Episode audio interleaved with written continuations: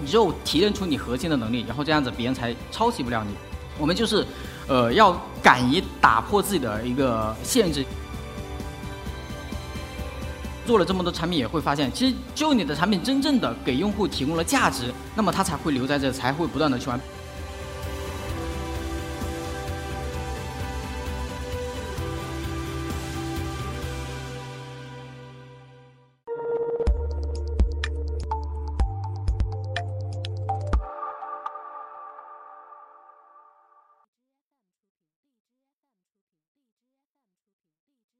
大家好，我是易课 Text 的讲者先锋。呃，今天呢，我跟大家分享一下，就是呃，微信生态里面怎么去做这个裂变跟传播的。因为小程序现在是微信里面唯一的这个流量洼地。我们自己也是从今年这个四月一号才开始去做小程序的，陆陆续续开发了十个不同方向的这个小程序，然后去，其中有七个都做了百万级的这种人次，有一个也到了千万级的这种。人次的这些使用，但是基本上都是没有花任何这种推广上的这些成本的。我们当时为什么去做小程序呢？最重要的两个特征，第一个就是说，我们去做这个传播的时候，在微信生态里面最重要的就是这个用户的这个及时反馈，你要告诉他。但是第一次跟你接触的用户，他必须得关注你的符号，你才能建立这种通知。要么你就给他打钱，因为之前我们做知识付费的时候，很多是有金钱的往来分销的收益，是吧？我们会可以 push 他，告诉他你有这些东西。但是很多其他的活动，我们是没有这个钱的，而且钱的成本非常的高嘛。所以小程序你访问了之后。只要你跟小程序产生了互动，我就可以给你推那个模板消息。所以你们会发现，你访问了类似像拼多多的小程序是吧？隔不久你就会收到一个红包，然后没有拆开，可以一分钱去什么抽汽车啊、抽 iPhone 叉的这种活动，就告诉你不断的 push 你，然后去把你召回来。第二个就是在于说，我们去做下沉用户的时候，会发现同样的这种玩法，我们在不同的垂直细分的行业里面去试了是 OK 的，但是发现对下沉用户是无效的。专门去调研了一下，会发现他们很多用户他根本就不会长按保存图片，他的朋友圈里面你会去看，全是链接转发的链接，甚至有一些人二维码旁边你不写着可以长按识别二维码，他们都不会长按识别二维码，包括截屏这些动作他们都不会去做，所以我就很苦恼，我们对于这些用户根本就裂变不开来。后来去接触小程序，发现哇，小程序机，因为它一点击就可以召唤出这个群的列表，所以它的在下层用户的渠道里面的裂变的速度非常的快，所以这就决定着我们去做小程序的这个两个红利。因为我们最开始是做营销的嘛，小程序这个东西我们怎么去做呢？所以最开始我也是喜欢先去看别人是怎么做的，所以先去体验了下市面上所有的东西。然后会发现，哎，现在所有的小程序产品的形态是吧，都是工具类型的，都是单一场景形态的。包括像现在所有行业内大家交流都会有一个共同的观点，就是所有互联网之之前，不管是 PC 还是说现在的 App Store 这里面的所有的产品形态，都值得搬到小程序里面再去做一遍。就是因为小程序首先它小，然后开发成本非常的低，其次就是获客成本几乎为零，都可以去圈一些流量进来。所以我们最开始做的，我最开始做了一两个的时候也是失败了。那我在思考，包括小程序其实非常容易被复制的。你会发现一个爆款小程序出来了之后，很快很多人就来了。但是你怎么样子才能够保证自己不被说这样子呃被抄袭？我们就是总结了，就是做自己擅长的呃自己团队里面擅长的核心的能力的点提炼出来，然后去做小程序。所以我们擅擅长做裂变，我们就去做小程序的裂变，不去做这种非常重的这些产品。我们做了自己去做了尝试了，失败了。你只有提炼出你核心的能力，然后这样子别人才抄袭不了你。所以我们自己去总结了这些小程序的这个三个核心的原则。第一个就是简单，因为微信生态呢，它是一个社交的一个生态，就好像现在大家朋友圈都不喜欢看见长文，如果有一些文章里面写着本文需要阅读三十分钟，是吧？你就会把它点收藏，或者说把它转到文件夹里面去，等着有时间再看。所以长文的这个。传播的效率现在非常的低，就在于说，因为你一旦让它设计的非常的复杂的话，你会让用户感觉你在阻隔了他的一个社交，他就会产生非常强的一个焦虑感，所以跳出率非常的高。所以我们设计的产品形态，第一个就是简单，简单对应的我们的开发周期要控制在一周以内。如果我们的小程序产品经理设计出来，他说要一两周的时间，两周的多的时间，我们就说，我就说你这个东西先砍掉吧，有些东西先不要，我先要最简单的那个单一的功能，我先去验证一下。这样的东西有，如果你是复杂的功能，那你是流量池的玩法。流量池的玩法就是在于说裂变，就是我们小，因为社交关系链面的传传播成本几乎是为零，所以小程序的裂变呢，一方面是非常的便捷，一点一下就可以弹出群列表来，不像你现在转发文章，你还要点击右上角是吧？再选择转发到群还是转发到朋友圈。所以我们就是要去做这个每一个环节，我们设计的产品每一个页面都会引留下。可以让用户引引诱用户，但是不能够做强制的这个诱导分享。另外一个裂变的一个逻辑就在于说，很多时候你会发现京东跟拼多多都在做那个拼团，但是你去体验他们的产品的时候，你会发现产品上非常巨大的一个差异，就是在于说，因为首先第一个原则要简单，所以我所有的用户路径的按钮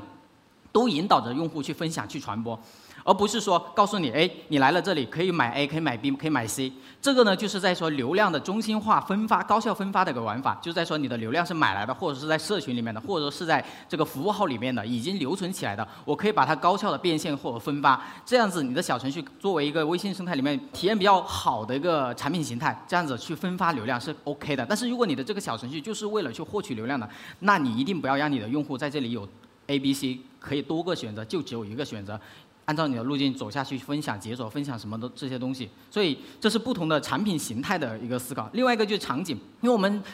团队擅长的是裂变，所以前期我们做了这些产品，很多时候起量非常的快，但是留存几乎为零，我们就很痛苦。我们在想，那我们怎么能搞一个呃很长久性的这些场景是吧？后来去发现了一下，其实很多时候就是结合原来已有的业务，像现在。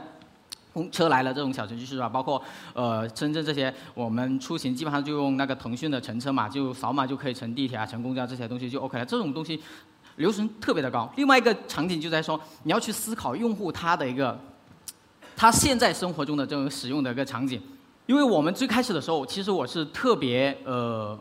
看不起这个发红包这个行为，因为直接发红包让用户去撸，让用户去帮你去传播，然后给他钱嘛。直到我自己去做了之后，然后去，呃，去体验了之后，跟这些用户接触了之后，才发现原来，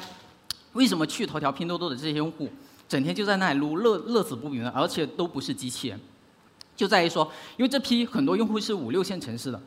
甚至一二线城市的部分人，他们是宝妈级的人，或者说自由职业的人，或者是说这种，呃，离退休员工的人，但是每一个人在生活当中都必须得有存存在感，都有这种感觉，社会需要。就被需要的感觉，所以他每天去点红包、撸转发一下，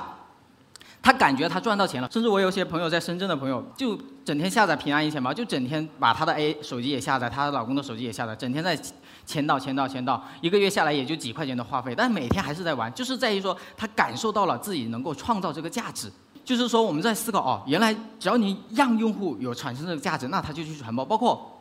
我当时也是，每个人的朋友圈基本上都会有微商，但这些微商它有价值吗？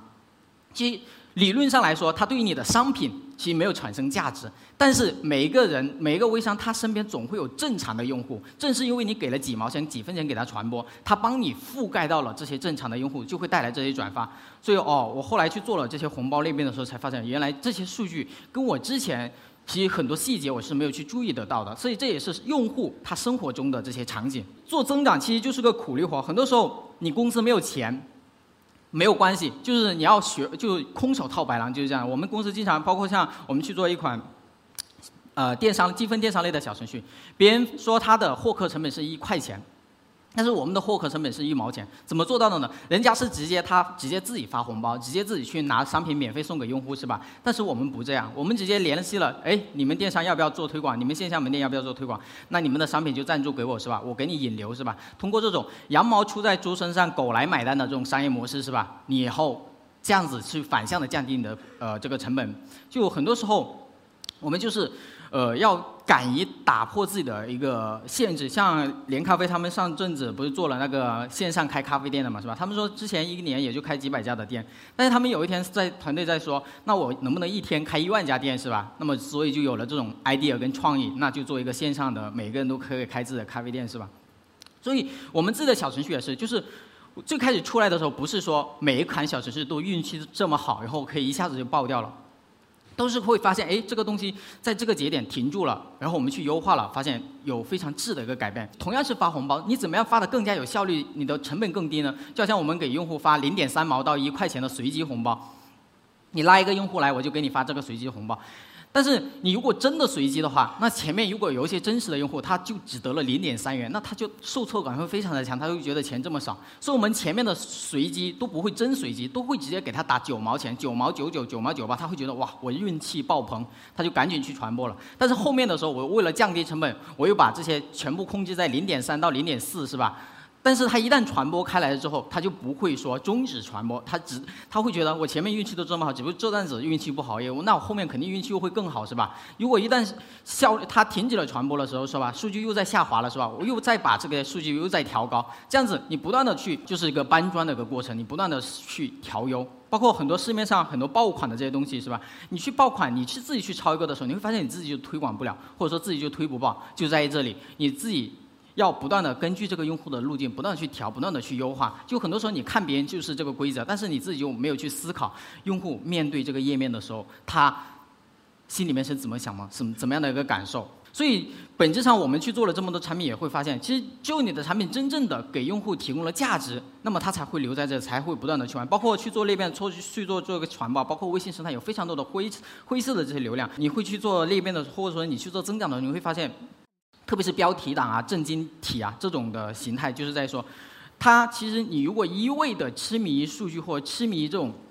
高爆发性，或者说违背了用户价值的这种增长的话，最终呃用你一旦停下，用户就很快散散掉了。上面的这些套路呢都不能够帮助你成功，只有产品真真实实你的产品本身是吧是一百分，这样子呢这只是才是一个加速的个过程。今天的分享就是这些，谢谢大家。